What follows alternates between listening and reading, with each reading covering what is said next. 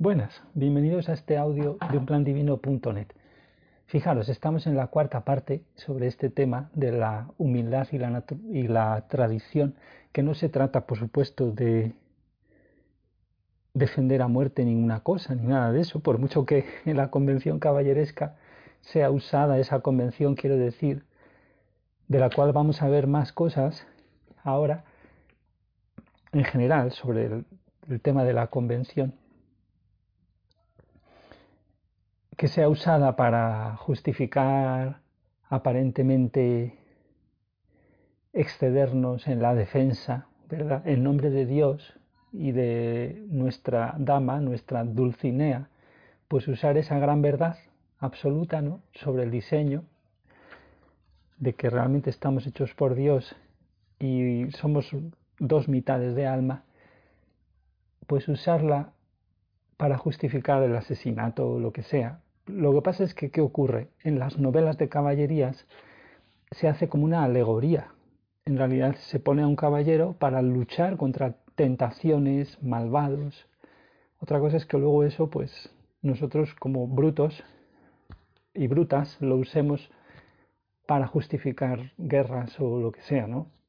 Pero las obras de ficción, incluso esas, son meramente eso, ¿no? Y las alegorías son alegorías, no son eh, invitaciones a matar.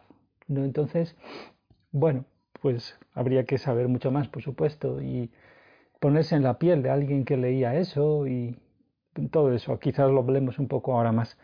Pero vamos a seguir viendo, como digo, el tema de Dios y la amistad, esa convención, para completar el texto que hice, que es, como ya digo, un poco compañía de de esto que estamos leyendo poco a poco de Pereda, esta novelita, y fijaros, hemos visto en el primer audio que Neluco hablaba del tesoro, el tesoro que eran en realidad las cosas relacionales de la sustancia quizás moral, podrías decir así, del alma, de la cohesión de la que ahora va a hablar más en la práctica, de esas aldehuelas, esas aldeitas perdidas, donde no habían llegado las corrupciones morales. Es decir, fijaros, donde ponemos nuestro tesoro, allá está nuestro corazón, o sea, como lo queráis decir, tenemos ese gran tema, ¿no?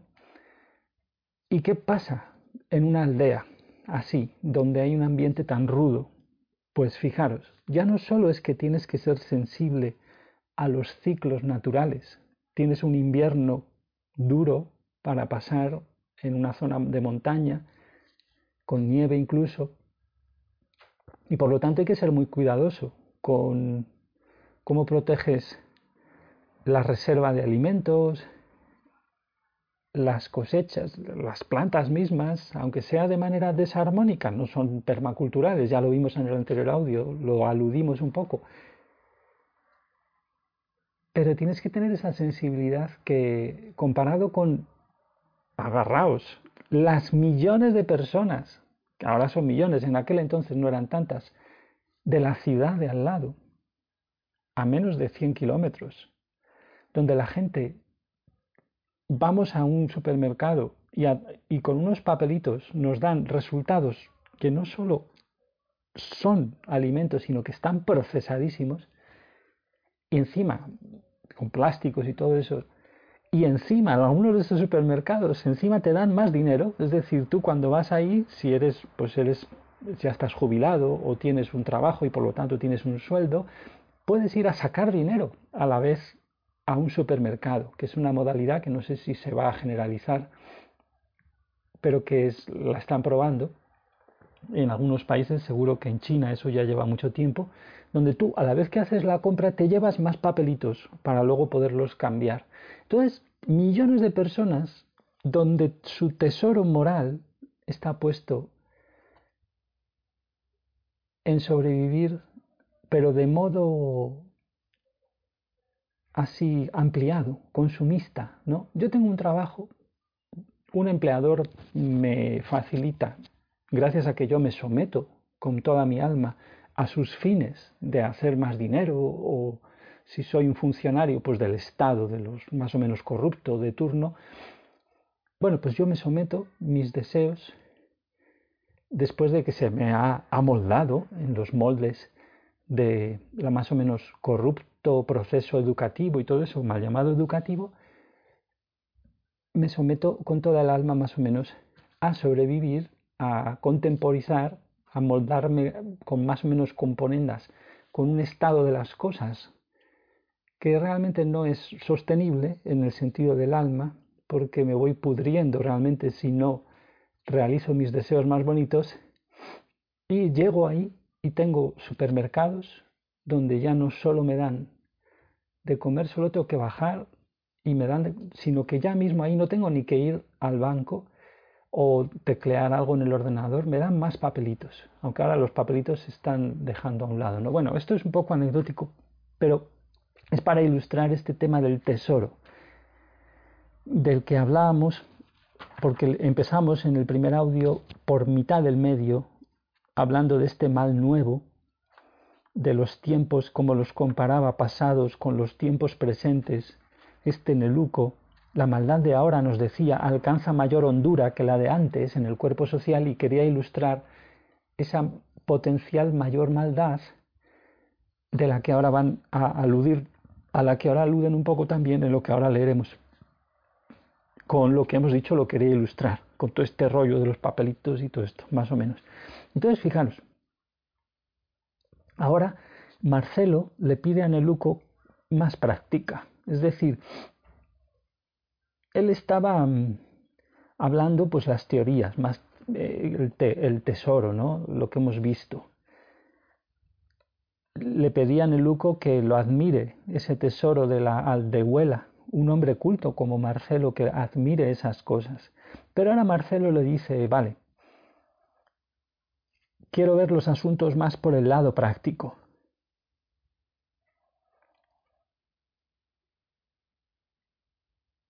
Entonces, voy a leer ya literalmente el, fragmento de hoy. Dice, comprendiendo rápidamente, o sea, comprendiendo Neluco, lo que intentaba decirle yo con tantos circunloquios y metáforas, y quizá por otro resabio de mi mundana cortesía, fijaros, aquí dice Marcelo, que era un defecto suyo, un resabio resabio significa vicio o mala costumbre que se toma o adquiere. También significa desagrado moral o disgusto. Son las definiciones del diccionario. Entonces, fijaros, diciendo, bueno, pues yo tengo ese resabio de mi mundana cortesía por todos esos circunloquios y metáforas donde se denota ese resabio, quizá, dice aquí en plan humilde, bueno, pero él lo había comprendido y sigue. Comenzó por admirarse, o sea, en el Luco lo comprendió, pero se admiró a su modo de que le fuera yo con semejante reparo. Yo, un miembro de la familia de los Ruiz de Bejos. Esto es el apellido de esta familia medio noble de ahí, ¿no? O sea, ¿cómo podía yo ignorar con determinados ejemplos a la vista lo mucho que quedaba que hacer en los pueblos rurales a los hombres de luces y de buena voluntad. Y la gran obra continuó diciendo, ahora ya sería lo que es un discurso ya puesto en boca de Neluco, que lógicamente es Pereda hablando aquí, de, en esta especie de diálogo platónico, si es decir, para exponer una verdad que se exponga sola ahí, de alguna manera, si lo decimos rápidamente, definiendo así rápidamente, ¿no? dice, la gran obra de la casona de Tablanca desde tiempos inmemoriales ha sido la unificación de miras y de voluntades de todos para el bien común. O sea, fijaros, ¿no? Estamos en ese barco, con ese tesoro, en ese barco que es la aldea, barco de, de almas, que están bien arraigadas aunque sea por esa necesidad meramente de apego al terruño, aunque sea bastante sacrificial, pero ligado a un, a una sincera sensación de lo sublime que hay ahí, rodeados de esas montañas con la dureza de la naturaleza. Y que sea violento también y rústico, del que hablaremos en el siguiente audio, en el mal sentido de rústico. Pero es otra roña moral la que hay ahí, en, distinción con lo de las ciudades, ¿no? A la que intenta sensibilizarnos aquí Pereda, ¿no? Por lo menos ese contraste. Entonces, fijaros, es como si intentara, digo, sensibilizarnos, ¿no? O que nos invita a mirar esto.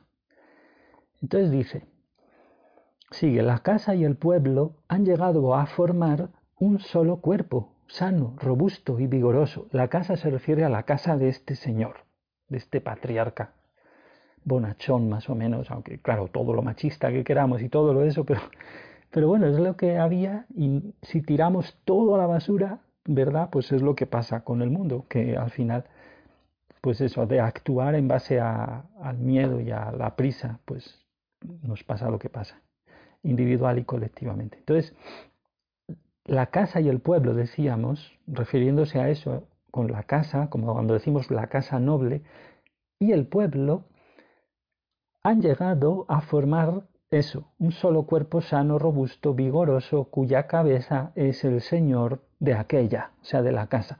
Todos son para Él y Él es para todos, como la cosa más natural y necesaria.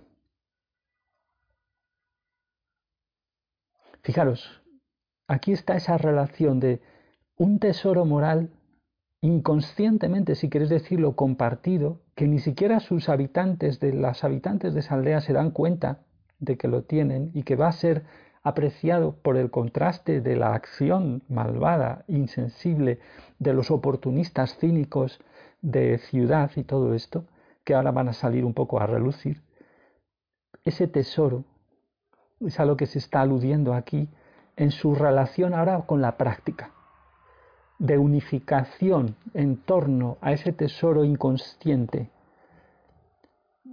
casi de forma que sale natural por el bien común, ¿no? Es lo que parece que indica, ¿no? Sigue, prescindir de la casona equivale a decapitar el cuerpo.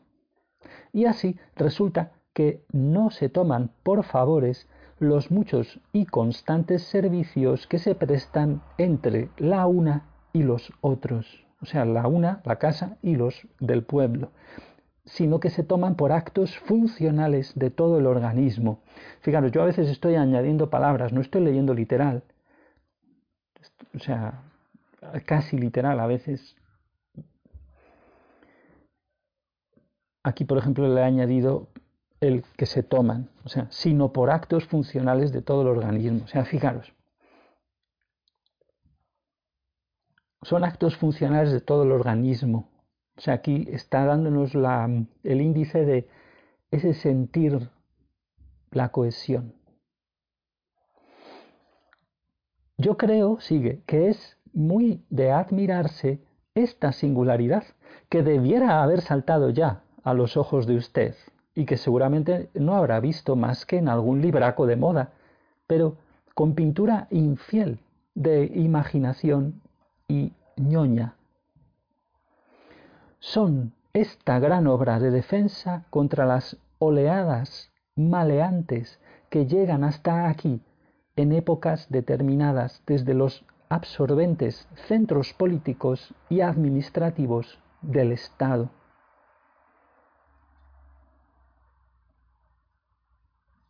O sea, esta singularidad que debería haber sacado, salido ya, saltado a los ojos de usted, es como esta obra de defensa contra oleadas maleantes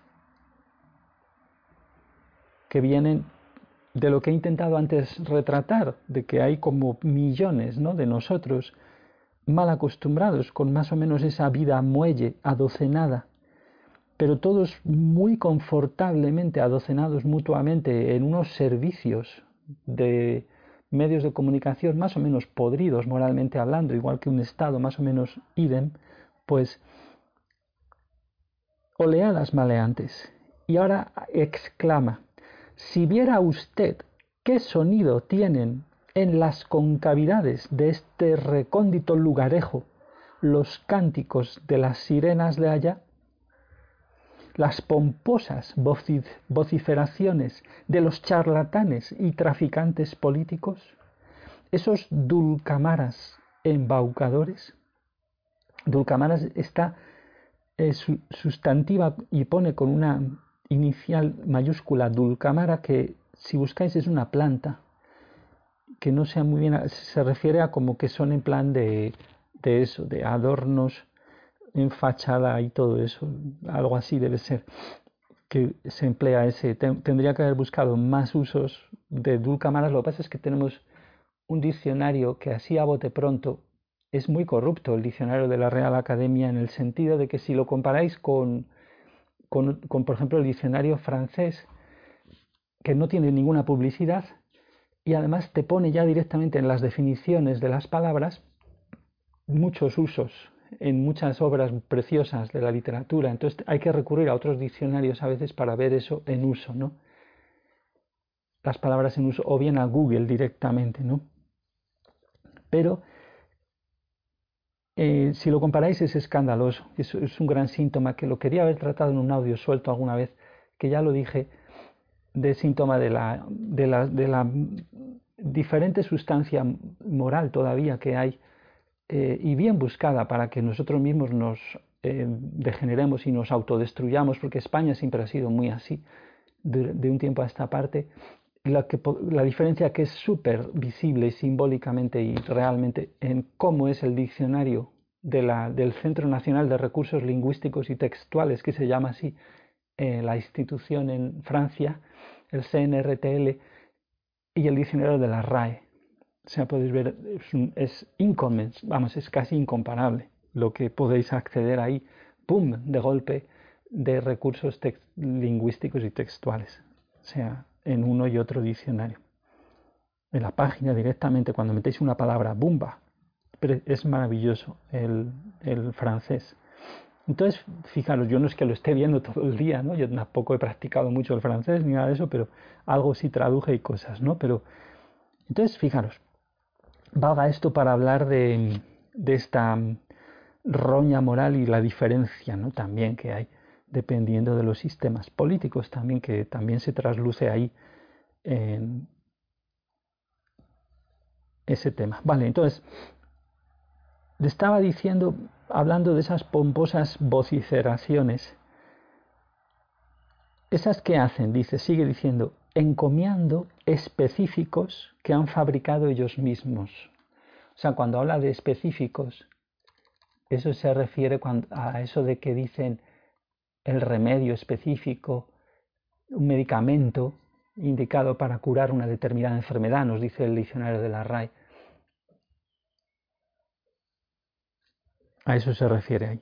Entonces, fijaros, encomiando, o sea, nos recomiendan y encomian los buenos medicamentos, entre comillas, metafóricos, no específicos, que han fabricado ellos mismos, o sea, esos charlatanes de la política de la ciudad, ¿no? Tomando la salud del pueblo por disfraz de sus codicias personales. Que eso es lo que siempre hacen los políticos, ¿no? Porque es que en realidad nos tenemos que encargar nosotros. O sea, en realidad la política en su lado malo siempre va a aprovecharse de nuestra cesión de responsabilidad para, con más o menos artificio y embaucamiento, vendernos cosas para ellos seguir viviendo la adicción al poder, que da mucho gustito, tener pues muy buen sueldo y querer controlar a la gente, pensar incluso que estás cambiando algo del sistema, cuando todo solo se puede cambiar si la gente cambiamos el alma, es decir, moralmente, el ánimo realmente, las heridas emocionales. Pero claro, esos políticos, ahora, ¿qué, ¿cuáles son esos disfraces de las codicias personales? Pues hoy en día es la sostenibilidad, ¿no? Porque si uno fuera un político y no respondiera a sus heridas emocionales, que están tan servidas por tantos espíritus, eh, además muy adictos también al poder, al control, aunque sean bien intencionados incluso a veces, pero hoy en día es la sostenibilidad que, como digo, por ejemplo, si fuera, sostenibilidad incluso pues, ecológico, ¿no? Si esos políticos realmente son honestos y no son cínicos, lógicamente se subvencionaría muchísimo más, por ejemplo, los productos ecológicos para que estuvieran por lo menos igual de precio que los que no son ecológicos, pero no vemos eso, porque nos tenemos que encargar nosotros, ya digo, no es una cosa de... Lo que pasa es que en estos países, como hay todavía más cinismo y corrupción, legendario, ¿no? En España, pues, pues es lo que hay, ¿no? Entonces, fijaos, la salud del pueblo por disfraz de sus codicias personales. Hoy también es la salud del planeta, ¿no? Que ya digo, es completamente cínica, oportunista, porque, es, porque se dice una cosa y, se hace lo contrario. Porque ahora pues la gente cada vez más difícil comprar, porque cada vez es más caro todo y lo ecológico pues es más caro también. O sea que si encima ya es más caro todo y ya encima lo, eh, lo que realmente sirve para que se cierren un poco los ciclos naturales, para que la gente sea más eh, degrade menos el alma teniendo vegetales en vez de contaminando la tierra pues menos contaminándola menos con fertilizantes menos agresivos etcétera. Pues no no no se subvenciona no se es puro cinismo eh, en algunos casos y más en estos países del sur que aposta las políticas de muchos del norte pues buscan eh, pues incluso fomentar nuestra degeneración. O sea, no es solo que nosotros también lo hagamos, sino que muchas veces cuando los políticos también de otros países hacen la guerra económica, pues saben lo que están haciendo, saben que, que, lo, que lo que tienen que fomentar es la degradación moral y de todos los aspectos que se pueda degradar en los habitantes concretos de los países enemigos. Entonces eso es lo que hacen porque así la ley de compensación nos va a hacer vivir experiencias que van a ser aprovechables además por esas mismas empresas, a veces del norte también, que nos van a vender pues reconstrucciones, arreglos o destrucción directamente, armas o lo que sea, ¿no?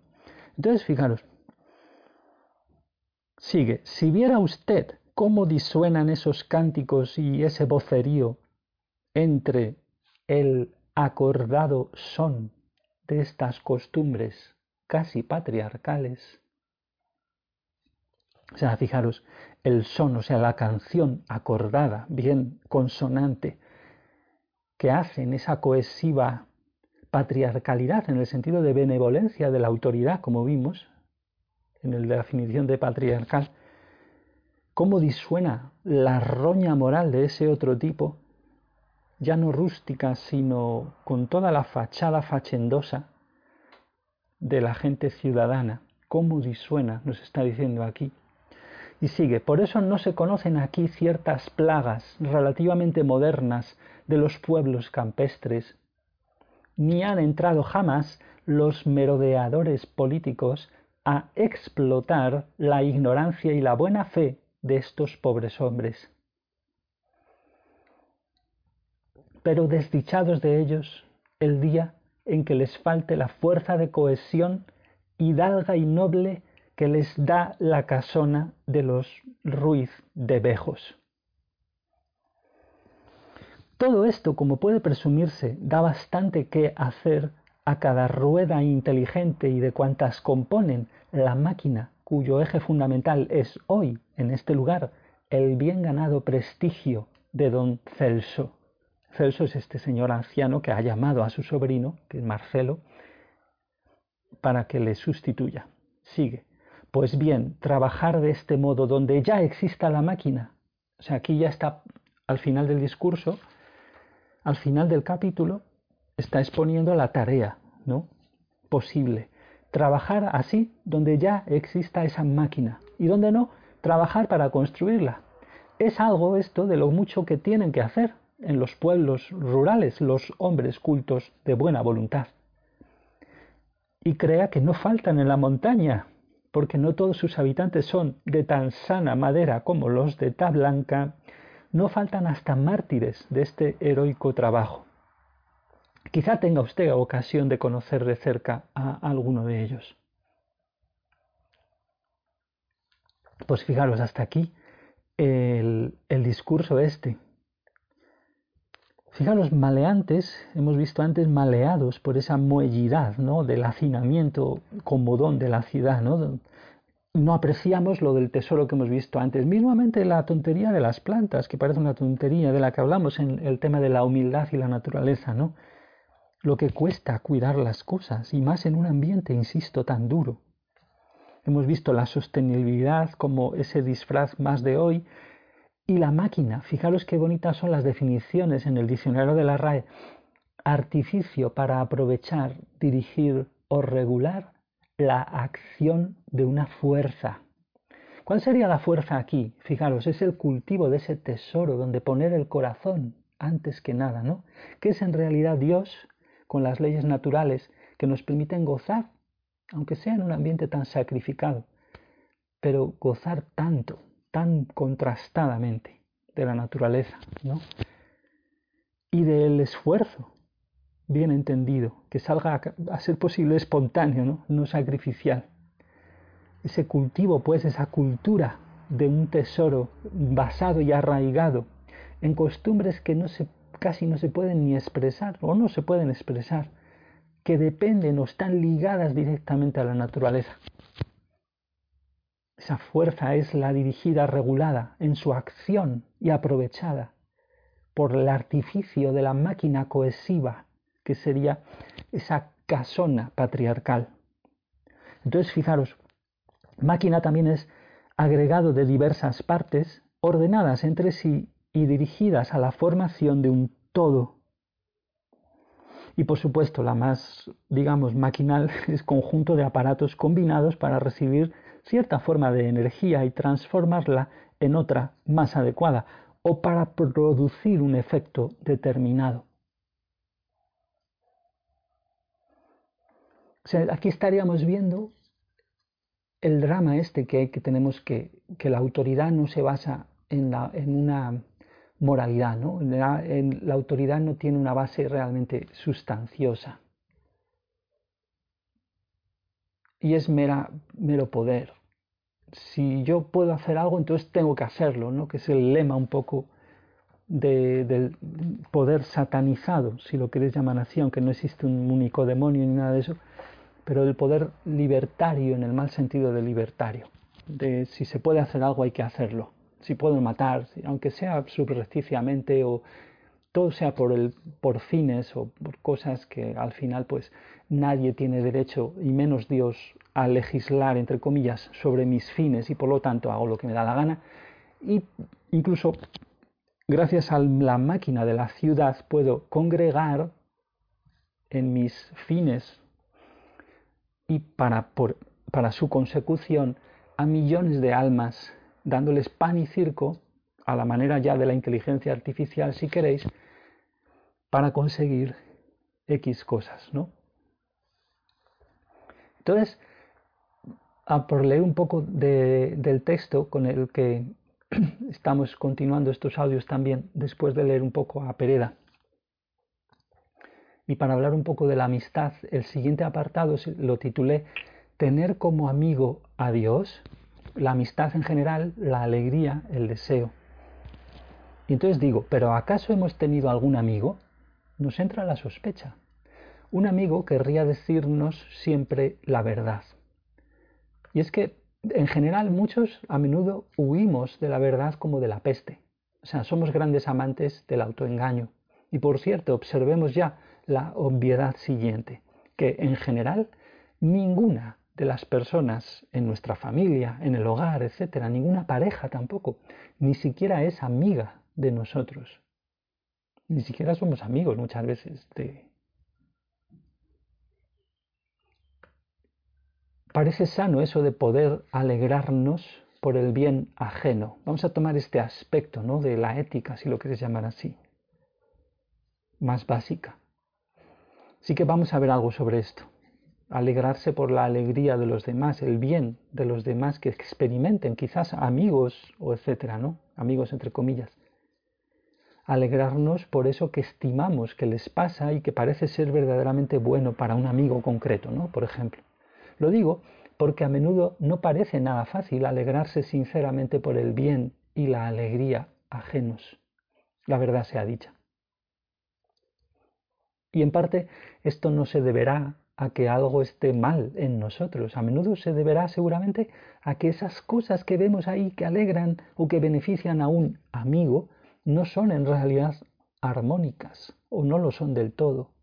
O sea, esas cosas que les suceden a los otros, amigos, personas que parecen ser buenas cosas, que les alegran, que les placen, a menudo no son realmente armónicas con el amor y la verdad, aunque podríamos incluso envidiar, envidiarlas, envidiar su suerte, ¿no? Así que a menudo tenemos eso que se llaman sentimientos encontrados, ¿no? Lógicamente, no sabemos si es envidia lo que tenemos a veces o si es un cierto asomo de certeza vengativa, una especie de cierta certidumbre acerca de que esas personas en el fondo están equivocadas, o no sabemos si es, digamos, simplemente aquí pasa algo raro, ¿no? Tampoco queremos afrontar emocionalmente que eso, eso que quizá envidiamos, no es armónico. Como no queremos afrontarlo, ¿no? Por eso estamos en esa situación de envidia realmente, donde ni solucionamos, ni solucionamos una cosa, ni somos amigos de nosotros ni del otro, ¿no? Usamos los otros y las relaciones para vivir en esa fachada. Sigo. O sea, ese algo, si sucede que lo envidiamos cuando lo vemos en otros, o sea, mismamente la riqueza material, lo envidiamos en realidad para así nosotros no tener que sentir y traspasar la pena, o sea, nace del duelo por las heridas emocionales, esa pena, esas vergüenzas que tenemos ya dentro desde hace mucho tiempo, ¿no? incluso desde el útero, como hemos visto. Todas esas que están ahí en nuestro ser más íntimo, vergüenzas de estar meramente vivos, vergüenza sexual que asola a las mujeres en general todavía más, todo eso que absorbemos emocionalmente tan temprano, incluso recién encarnados como almas en el útero. ¿no? Entonces el hecho de tener el alma herida con todas esas penas y vergüenzas bloqueadas sería aquello que nos hace no sentir ya abundancia y por lo tanto que nos hace no poder vivir ya tal cosa, siendo además que podemos vivir ya así y de manera armónica, cuidado, es decir, no, no como lo van a querer a lo mejor vender los maleantes a los que nuestra cesión de responsabilidad les da poder para malearnos y moldearnos en sus pseudo sostenibilidades ecológicas y todo eso, no, no, podemos vivir ya así sin que sea necesariamente a modo, digamos, consumista, destructivo, falseado, etc. Diciéndolo rápido. ¿no? Así pues, a menudo parece que estamos hechos un lío. Deseamos algo que en el fondo no es bueno, aunque lo parezca. Y bombeamos nuestro miedo ahí fuera hacia las personas envidiadas, por ejemplo. ¿Para qué? Para proteger nuestro deseo impuro que si tiene esa impureza es causada por unas heridas emocionales, todo tiene una causa. Heridas que son a su vez lo que en el fondo queremos proteger, aunque no queramos darnos ni cuenta de que en el fondo eso es lo que queremos, de que tenemos eso, una voluntad herida, la condición del alma en la que inercialmente vivimos. Y cuidado, si decimos tan tajantemente no es bueno, lo decimos porque Dios siempre nos está dando verdad absoluta en forma de sentimientos, como hemos visto, en nuestra alma sobre si algo sirve bien y sienta realmente bien, o sea, sobre si sirve a la larga y sienta bien a la larga, ¿a qué? A lo que realmente somos, el alma, el ánimo, ese titiritero de nuestros cuerpos, como vimos en esos recientes audios también sobre la ilustración. ¿no? Sigue. Así es como se hace necesario para la humanidad, debido a la ley natural, esta llamada ley de compensación, pues es lo que sembramos. Al bombear el miedo hacia afuera, sembramos más motivos de miedos y se vuelve necesario, decíamos, vivir en la vida ahí de fuera, externa, digamos, pues las cosas como las guerras o las falsas amistades, la mayoría de esas cosas, ¿no? En realidad, todo eso malo que vivimos, malo entre comillas, todos esos eventos que en el fondo son regalos, son todo lo mismo. O sea, aunque una cosa se dé en el nivel, llámalo micro, de falsos amigos, por ejemplo, y otras se nos den en lo macro, las guerras, las matanzas entre naciones u organizaciones, todo es esencialmente lo mismo. y aquí me pregunto, ¿podríamos llamar a todo eso antirrelaciones? un poco resonando con lo que acabamos de leer en Pereda de esa contracohesividad, ¿no? El poder diabólico en vez de simbólico, ¿no? Ese es el resultado lógico de la estulticia interna constitutiva que conlleva el deseo que tenemos en el alma, en el, que es están los deseos, recordemos, en el alma. ¿Cuál deseo? El de ignorarse uno mismo. Este que aprendemos de forma tan, tan buena ¿no? en las familias, por la frustración de una madre, de un padre que no pueden ser ellos mismos, que la mamamos y la absorbemos y por fidelidad la somos, a veces pues durante muchos años, incluso después de dejar el cuerpo físico, ¿no? Este ignorarse, que es un deseo ahí podrido, putrido y, y efectivo que tenemos, aunque no está detectado como deseo, porque es nuestra voluntad efectiva también a la vez, este ignorarse es a la vez un deseo de ignorar la verdad en el nivel emocional. Es decir, es un no querer sentir lo que verdaderamente tenemos en el alma. El error emocional primero, para desalojarlo, claro. Y que es eso que tenemos, es, es, lo que está creando de todos modos nuestra experiencia y que por tanto contribuye a los conflictos, las guerras, a las malas relaciones de las que estamos hablando en este apartado un poco de la amistad. ¿no? Es decir, todo ello depende de algo muy simple, de nuestro afán de proteger el error. Esto es lo que hemos visto durante ya casi más de dos años. ¿no? Y el error, como vimos, provoca miedo. Y nuestro continuo vivir en el miedo, nuestro vivir protegiéndolo, provoca esa experiencia que creemos que es la natural como experiencia humana en la tierra, pero que no, es, no sería para nada natural en el fondo si tenemos en cuenta la verdad absoluta sobre el plan o diseño divino. En realidad creo que la mayoría nunca hemos sido amigos de nadie, ni hemos tenido jamás realmente amigos, pues así como sucede con la familia en general, tampoco los amigos tienen profundamente interiorizada la verdad sobre lo que nos sienta bien de verdad, sobre lo que es bueno para nosotros, etc. Por tanto, si no la tienen, pues los amigos no se pueden alegrar de las cosas que realmente son buenas para nosotros, las que nos alegran de verdad si es que hacemos alguna de ese tipo, claro, ya que a veces todo lo que hacemos no es otra cosa que degradarnos más, o sea, cosas que degradan efectivamente nuestras almas. Aunque tengan una fachada de, ah, mira, qué buen trabajo he conseguido, que no sé cuántos. Sigue. Y así a menudo cuando los amigos se alegraban por nuestro bien, creyendo quizás ser buenos amigos, en ese alegrarse y en ese bien no veían ni veíamos que todo ello era a menudo algo que a la larga nos iba a condenar más, es decir, que nos iba a degradar. Y es que vamos perdidos por la vida, claro, a veces igual o más de perdidos que nuestros supuestos amigos. Y sí, ¿por qué? Pues porque ni nosotros ni ellos nos hemos descubierto a nosotros mismos en general. Es decir, ni persiguen ellos ni nosotros tampoco notar, sentir y desplegar alegre e infantilmente, pero cada vez más sabiamente, esa esencia única que como almas ya todos somos, y simple y eternamente queridas por Dios e igualmente valiosas para Dios. Y si nuestros amigos sí se encuentran a sí mismos un poco, quizá lo hacen como de tapadillo, y así ya habrían de ser muy despiertos, ¿no? Para que les surja espontáneamente ayudar a nadie, a despertar verdaderamente al pecado. O sea, en realidad aquí tengo que matizar más porque no tenemos que enfocarnos en hacer felices a los demás primero, sino en la verdad, para nosotros y para los demás. Ese sería el truco, que insiste mucho Jesús en ello.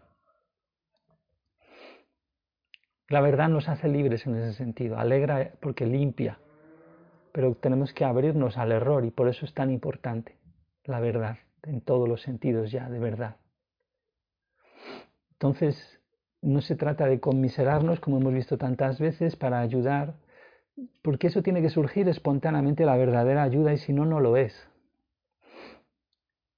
Y eso es muy peligroso con las familias, ayudar a los hijos, dejarse ayudar, como estamos viendo.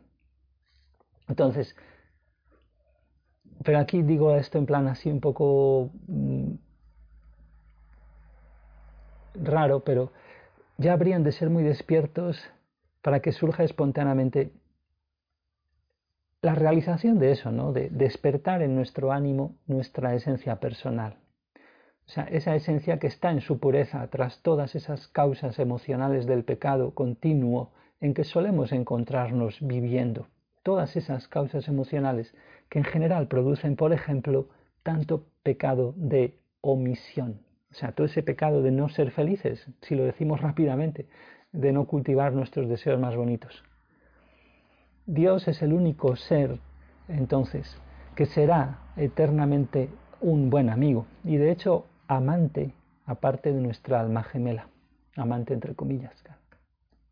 Así pues, no es sólo que Dios se va a poder alegrar por nuestra buena aventura cuando ésta realmente sea buena, o sea, cuando es armónica con todos los principios eternos de Dios, sino que Dios solamente se va a alegrar cuando esa ventura sea efectiva y realmente así.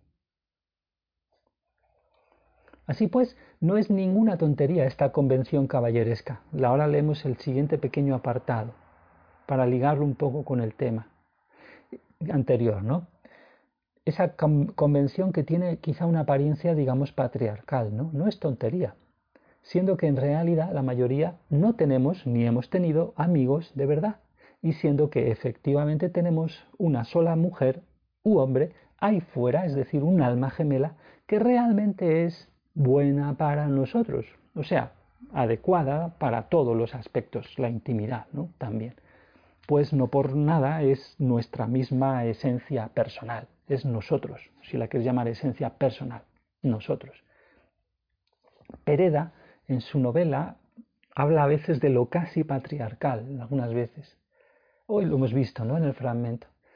Directamente lo habla, no sé si ha dicho casi patriarcal o ha dicho directamente patriarcal. ¿no? Y quizá hace eso dando como a entender que quiere salvar lo bueno que acompaña a eso. O sea, a eso que se denuncia cuando fuera que se denunciara lo patriarcal, que ya seguramente se denunciaría mucho hace más de 100 años, ¿no? Bueno, ya hemos dicho todo esto para comentar que parece que el único sentido salvable de patriarcal es el de que refiere al hecho de que el único amigo fiel es Dios. Es de forma absoluta, o sea, esto como verdad absoluta. Potencialmente, claro, porque nosotros normalmente estamos que queremos separarnos mucho, ¿no? De sentir la esencia, las leyes naturales, los principios de Dios en su esencia de amor y de verdad, ¿no? Y bueno, pues dejamos los siguientes apartados, donde voy a meter también el tema de la monarquía, así a bote pronto, superficialmente, y más sobre la convención, pero vamos, cosas así muy básicas,